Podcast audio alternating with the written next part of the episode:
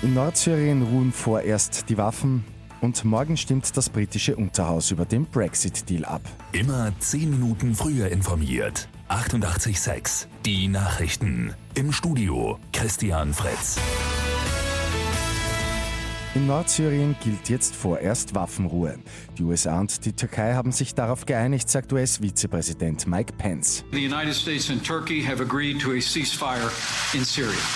Der doch überraschend gekommene Waffenstillstand soll vorerst fünf Tage lang gelten.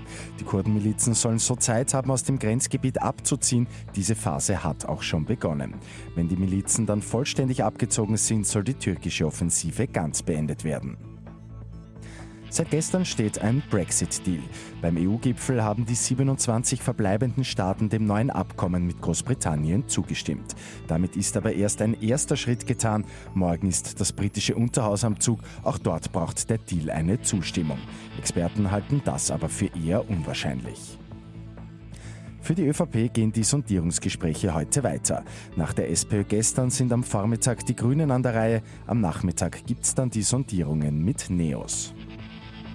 Und in Wien kommen bei den neuen Stationen der Linien O und D neue Grüngleise dazu. Die gute Nachricht zum Schluss. Der Vorteil der begrünten Trassen, zum einen eine kühlende Wirkung, es gibt aber auch positive Auswirkungen auf die Staubbelastung.